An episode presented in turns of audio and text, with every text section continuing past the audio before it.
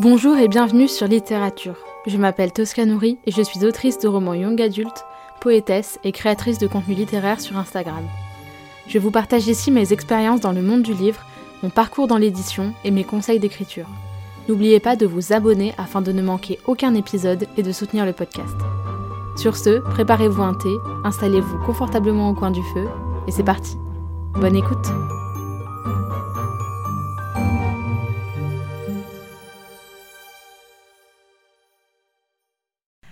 Bonjour à tous et bienvenue dans ce nouvel épisode de podcast. J'espère que vous allez bien. Euh, avant toute chose, j'ai l'impression que je commence chaque épisode comme ça.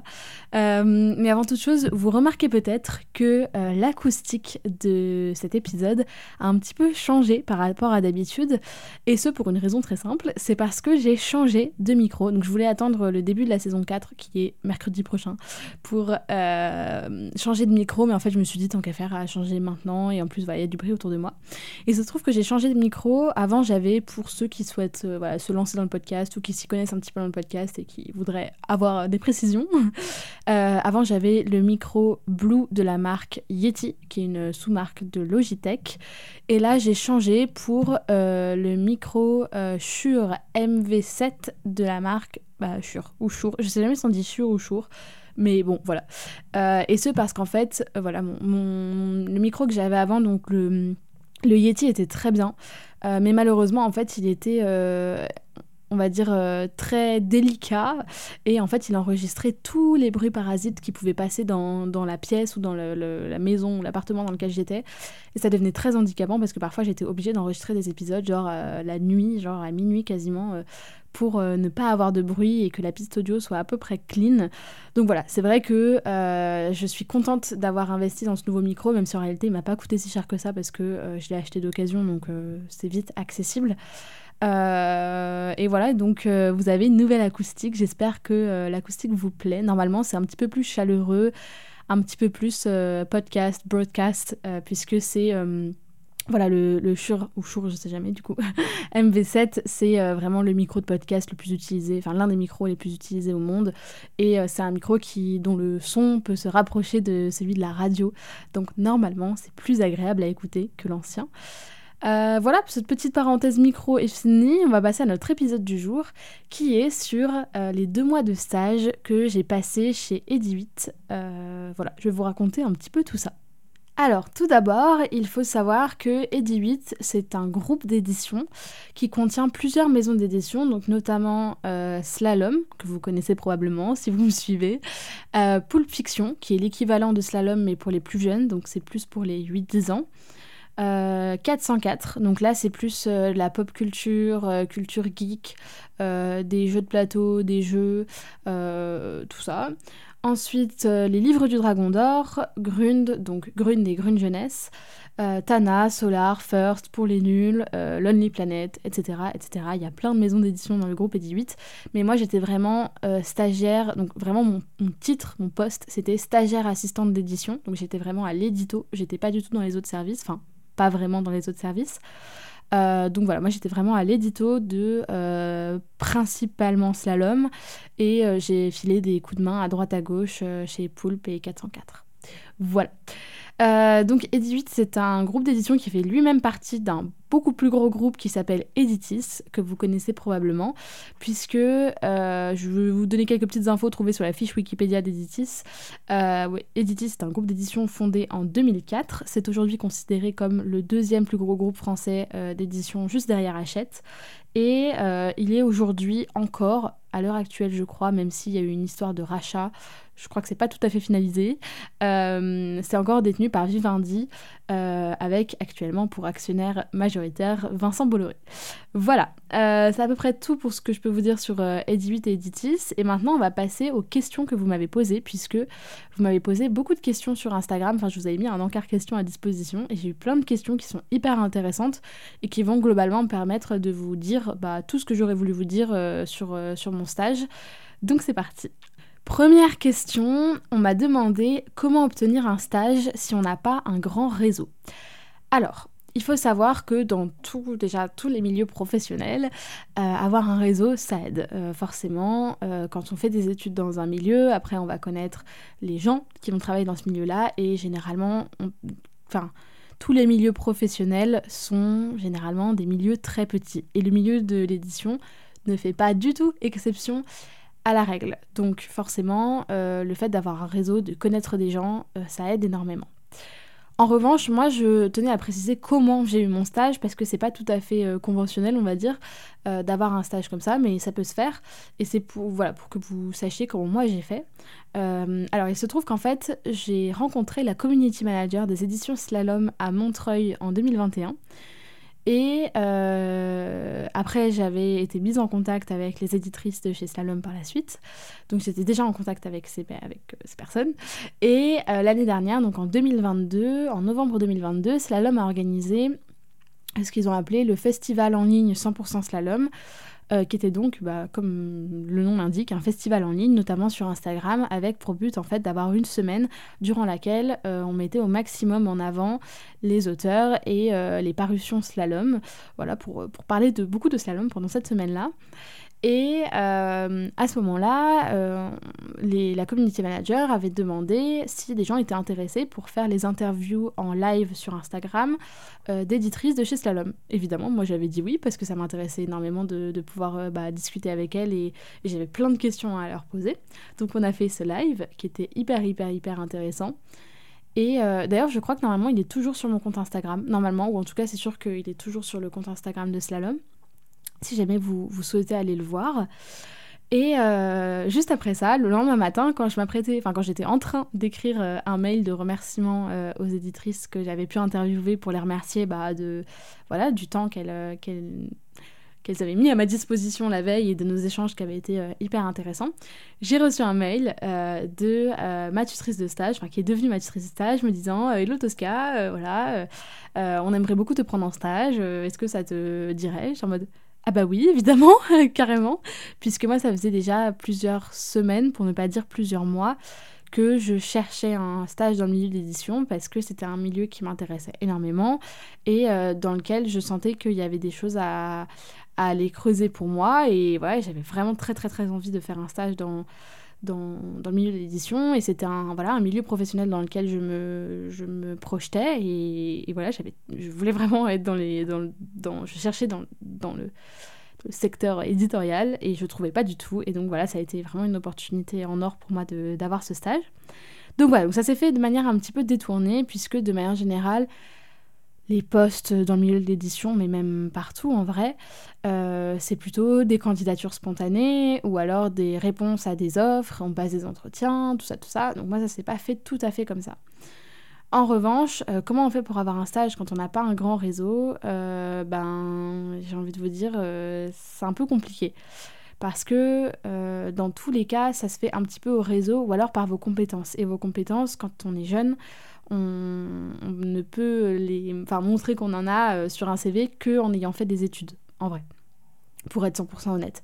Donc, si vous voulez faire un stage dans le milieu de l'édition, c'est qu'a priori le milieu de l'édition vous intéresse, auquel cas je peux vous conseiller tout simplement de faire des études dans le secteur éditorial, des, licences en lettres, euh, édition, des licences pro, euh, des masters, euh, tout ça, pour bah, en fait tout simplement pouvoir bah, témoigner du fait que vous avez des connaissances et pouvoir transformer ces connaissances en compétences via le stage.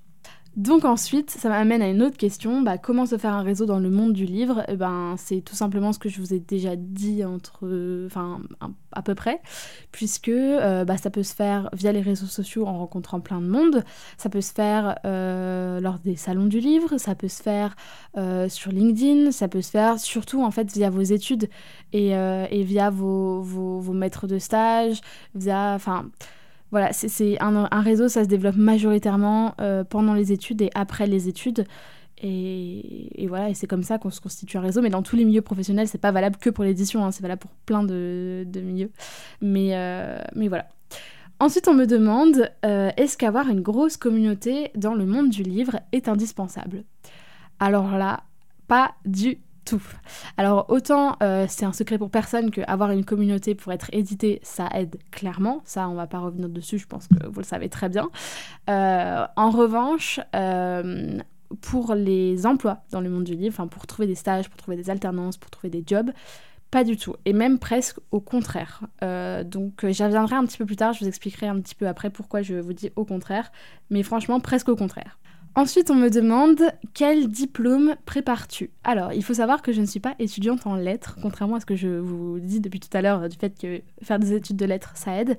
Je suis étudiante en sciences politiques, donc on peut penser euh, à première vue que ça n'a aucun rapport. En réalité, des études de sciences politiques peuvent permettre de faire à peu près n'importe quoi après qui ne soit pas euh, très technique ou scientifique ou voilà qui demande des compétences euh, très précises. Euh, on peut faire plein plein plein plein de choses. Après franchement je, je vais pas vous faire la liste parce que c'est tellement vaste que voilà ça dépend aussi du master qu'on fait. En vrai après une, licence ou un bachelor en sciences politiques comme c'est mon cas, moi j'ai un bachelor's degree en relations internationales et sciences politiques, on peut faire à peu près n'importe quoi. Donc je ne prépare pas un diplôme euh, spécifiquement. Enfin, j'aurai mon bachelor, enfin j'espère, hein, normalement oui, à la fin de ma troisième année, que je vais entamer euh, demain, au moment où je vous enregistre cet épisode. donc, euh, donc voilà, je, à la fin de mon année, j'aurai un bachelor, et après, il faudra que, bah, je, enfin, avant la fin de l'année, évidemment, il faut que je trouve un master, et après, ça peut être des masters dans plein de domaines différents. Donc euh, voilà, je, ne prépare pas spécialement de, diplôme en lettres. Euh, je ne sais pas encore vers quoi je vais m'orienter après comme euh, domaine professionnel. Donc je me laisse encore de la marge pour changer d'avis, pour découvrir plein d'autres choses, pour... Enfin bref, je me laisse encore, je, je, garde un maximum de portes ouvertes et j'essaye de ne pas trop me lancer dans un truc très spécifique parce qu'il y a plein de choses qui m'intéressent et voilà, j'ai pas envie de m'enfermer dans un domaine et me rendre compte après que bah, j'ai fait les mauvais choix et, voilà. Ensuite, on me demande euh, quelles ont été tes principales missions? Alors, je vais aller assez vite parce que je peux pas tout détailler parce que ça va être hyper long sinon.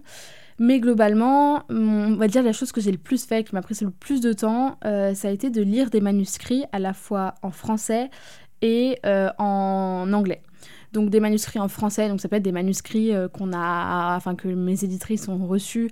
Et euh, bah voilà, elles ont besoin d'avoir un premier avis sur un, sur un texte pour savoir si oui ou non le texte me paraissait intéressant pour une parution euh, chez Slalom ou chez Pulp Fiction, surtout chez Slalom, puisque je connais très bien la ligne éditoriale de Slalom, évidemment, ça fait plusieurs années que je suis partenaire Slalom et voilà, je connais bien la ligne d'édito et même je connais bien le les, les, genres euh, en young adult. Euh, voilà, je, je, lis énormément, donc je connais bien, j'ai une vraie connaissance de, de ce qui se fait et de ce qui plaît et de ce qui marche. Et voilà. donc, euh, donc voilà, j'ai lu beaucoup de manuscrits, donc soit des projets, parfois même juste des projets qui n'étaient pas encore nécessairement aboutis, par exemple des synopsis avec des premiers chapitres. Euh, j'ai pu lire voilà, des manuscrits en VO pour savoir si c'était intéressant de, d'essayer de, racheter les droits de, de, ces, de ces livres. Euh, j'ai lu des manuscrits en français pour savoir si oui ou non on les acceptait. Et après, j'ai pu lire aussi des manuscrits pour plein d'autres raisons. Pas juste savoir si on voulait les prendre, mais par exemple... Euh, des, des, des, manuscrits pour écrire des argumentaires derrière. Donc les argumentaires, ça va être des, on va dire, c'est un peu une, carte d'identité d'un livre où on va mettre un petit peu voilà le résumé, les thèmes principaux, euh, des citations, des citations de la presse. Euh, on va mettre plein de choses. Et en gros, c'est un petit peu le fichier qui va circuler dans toute la maison d'édition euh, pour les gens qui vont être amenés à parler du livre. Donc ça peut être à la com, au web marketing, aux représentants. Donc c'est les, les, commerciaux, c'est les gens qui vont en librairie vendre le catalogue. voilà, ça peut servir à plein de gens différents dans la maison. Euh, et, voilà, et donc j'ai pu notamment rédiger des argumentaires. Euh, lire des livres, euh, j'ai pu lire des BAT, donc des bons à tirer, c'est-à-dire vérifier qu'il n'y avait pas de coquilles, vérifier que toutes les modifications qui avaient été demandées par les éditeurs avaient été intégrées au document par les maquettistes. Ça peut être plein de choses comme ça. Euh, donc j'ai dû aussi rédiger des fiches de lecture et des, bon, des argumentaires, je vous l'ai déjà dit, mais des fiches de lecture. Donc ça, c'est par exemple, je vais lire un texte, par exemple, je vais lire un manuscrit en anglais et je vais devoir rédiger le synopsis. Donc c'est-à-dire qu'au fur et à mesure de ma lecture, je vais prendre des notes sur ce qui se passe. Ensuite, je vais tout rédiger, tout faire un gros gros résumé, je sais pas, de deux pages de tout le livre. Et après, je vais donner les points forts selon moi, les points faibles selon moi et mon avis global sur le livre si je pense que c'est intéressant de de se pencher sur, euh, sur la question ou si je pense que ça le fera pas et que ça rentrera pas dans la ligne édito ou quoi. voilà, il y a plein de raisons qui ont pu m'amener à lire des livres, mais j'ai globalement lu beaucoup de livres.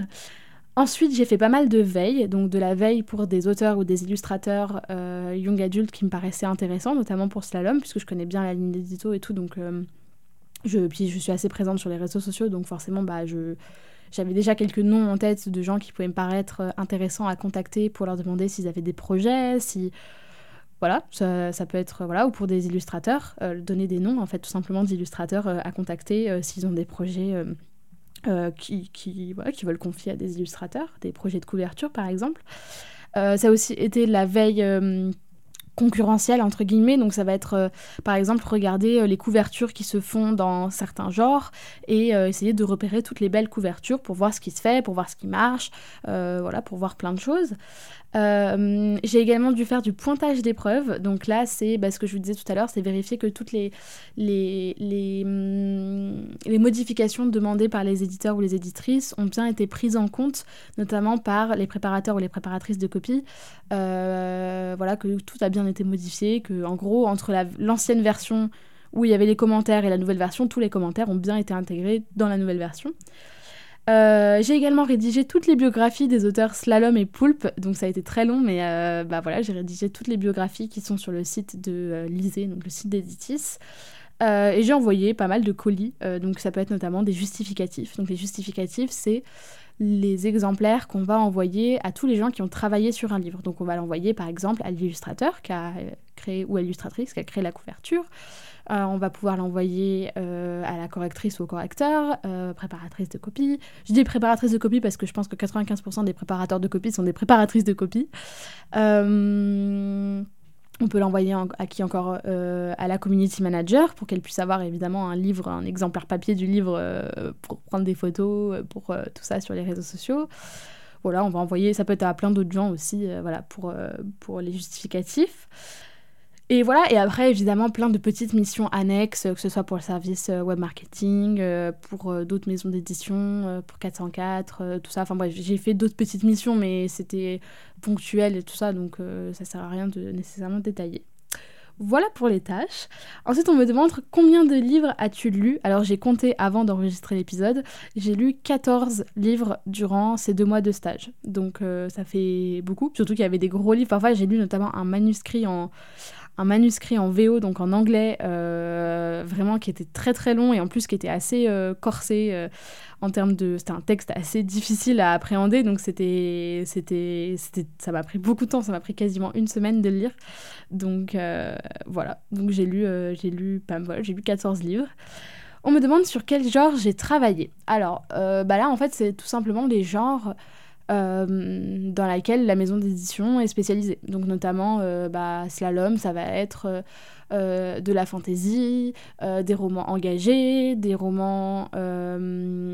Enfin c'est souvent... Il y a très souvent de l'engagement quand même chez Slalom, c'est un petit peu la, la, la, ligne de... Enfin voilà, la ligne éditoriale tout simplement de Slalom, c'est l'engagement et l'émotion. Donc bah, vous voyez un petit peu les textes qu'il y a chez Slalom, bah, j'ai dû lire des textes de ce genre-là. Et notamment chez Pulp Fiction, bah, du coup, des, romans plus jeunesse, donc on va dire des 8-10 ans, euh, notamment des romans historiques. Euh, j'ai lu pas mal de futures parutions, que ce soit chez Slalom ou, chez Pulp. Euh, voilà. bah, en fait, voilà les genres concernés par les maisons d'édition dans lesquelles j'ai travaillé. ensuite, on me demande Qu'as-tu préféré dans tes missions? Euh, bah, c'est assez dur parce qu'en fait, il euh, y a plein de choses qui m'ont plu et je pense que c'est plus de manière globale le stage qui m'a plu. Après, euh, les lectures, ça dépendait des moments. Il y avait des moments où j'étais hyper contente de devoir lire et d'autres où c'était un peu long parce que quand on lit toute la journée, au bout d'un moment, c'est un, peu, c'est un peu long.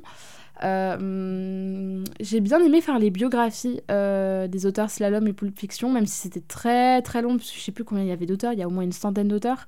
Euh, donc voilà, c'était très très long d'aller faire en fait plein de recherches sur les gens, d'essayer de voir tout ce que je pouvais trouver sur internet, sur leur compte Instagram, sur tout ça, et de faire un peu bah, des résumés de, de, leur vie quoi. Donc c'était hyper intéressant de découvrir tous ces profils qui sont hyper différents et et bah voilà, de découvrir les gens derrière, euh, derrière le livre, c'était intéressant. Donc je pense que c'est ça que j'ai préféré en vrai. Faire les bios, c'était vraiment sympa, même si c'était très long et donc au bout d'un moment un peu euh, fatigant, mais c'était quand même sympa à faire. Ensuite, on me demande quelles sont les difficultés d'un stage dans l'édition. bah déjà, je pense que ça dépend vraiment dans quel secteur d'une maison d'édition on travaille, enfin dans quel euh, pôle on travaille. Si on travaille au web marketing, les difficultés vont pas être les mêmes qu'à l'édito par exemple. Mais donc je vais pouvoir vous parler moi de mes difficultés. Personnellement, j'avais un peu de mal à rester assise euh, derrière un bureau 8 heures par jour. Enfin 7 heures par jour parce que j'ai d'autres 35 heures. ça c'est un petit peu compliqué pour moi. J'ai la bougeotte et je bouge tout le temps. Et donc c'est vrai que rester assise derrière un bureau toute la journée, c'est pas évident, mais en vrai, dans plein d'autres euh, postes, enfin, plein d'autres métiers, ça aurait pu être la même chose. Donc, euh, en vrai, euh, c'est pas spécifiquement lié à l'édition, c'est juste que je pense que je suis quelqu'un qui a besoin vraiment de, bouger un peu, quoi, d'aller de, d'aller voir des gens, de, de, faire des choses. Alors que là, c'est vrai que j'étais un peu assise derrière un bureau toute la journée et ça, pour moi, c'est un peu dur. Et ensuite, la deuxième difficulté là qui me vient à l'esprit, euh, ça revient euh, par rapport à la question qu'on m'a posée tout à l'heure sur est-ce qu'avoir une grosse communauté dans le monde du livre est indispensable? Euh, ce qui était compliqué, c'était. Enfin, il y a eu un, truc qui m'a posé un petit peu des. Enfin, qui m'a interrogé. C'est du point de vue de la confidentialité. C'est-à-dire que moi, en étant présente sur les réseaux sociaux, savoir ce que j'avais le droit de dire, ce que je n'avais pas le droit de dire sur les réseaux sociaux, c'est pas toujours évident parce qu'il y a des choses on peut se dire euh, ça n'a pas de c'est pas du tout grave si j'en parle et en fait on peut ne pas savoir que euh, bah en fait il faut pas en parler ou alors euh, enfin voilà ça peut être des raisons x ou y. Donc ça c'est pas toujours évident de savoir ce qui ce qui peut être dit ou pas. Et forcément bah voilà quand on travaille dans une entreprise sachant qu'une maison d'édition c'est avant tout une entreprise c'est, enfin, il faut savoir qu'on a accès à plein de données qui sont confidentielles, qu'on ne peut pas, évidemment pas partager sur les réseaux sociaux, et même souvent qu'on ne peut pas partager en face-to-face, voilà, qu'on ne peut pas partager aux gens. Euh, voilà, moi j'ai eu accès à plein d'informations, euh, plein de, de, choses que je ne peux évidemment pas dire sur ce podcast ou euh, sur les réseaux sociaux. C'est assez évident. Mais donc voilà, c'est vrai que le fait d'avoir une, une communauté, d'être présent sur les réseaux, j'ai presque envie de dire que ça peut être un frein parce que euh, bah, la maison d'édition peut se dire que potentiellement euh, il y a des infos qui peuvent fuiter, ou alors euh, volontairement ou pas. voilà, évidemment dans mon cas pas volontairement, hein, mais, mais je veux dire, voilà, ça, je pense que ça peut presque être un frein. Donc, donc voilà. Après, euh, après non, il n'y a pas, franchement, il n'y a pas eu de, de difficultés majeures. Bah, moi, c'était un petit peu compliqué dans ma vie perso de, de jongler avec, euh, du coup, le boulot 35 euh, heures la journée et le soir de travailler énormément, notamment sur le podcast, parce que bah, là, je pars à Londres demain matin au où j'enregistre ce podcast. Donc, donc voilà, c'est vrai que bah, il a fallu que je prenne de l'avance et donc parfois le soir, je travaillais jusqu'à 22h30, 23h. Je m'arrêtais pas, c'est-à-dire que j'arrivais au boulot le matin à à 8h30. Euh, je repartais vers 16h30, 17h. Et euh, j'arrivais chez moi vers euh, bah, entre 17h15 et 17h45. Pour peu que j'aille, je dois enfin, aller faire les courses ou quoi. allez, disons que j'étais pas chez moi vraiment avant 18h, 18h30.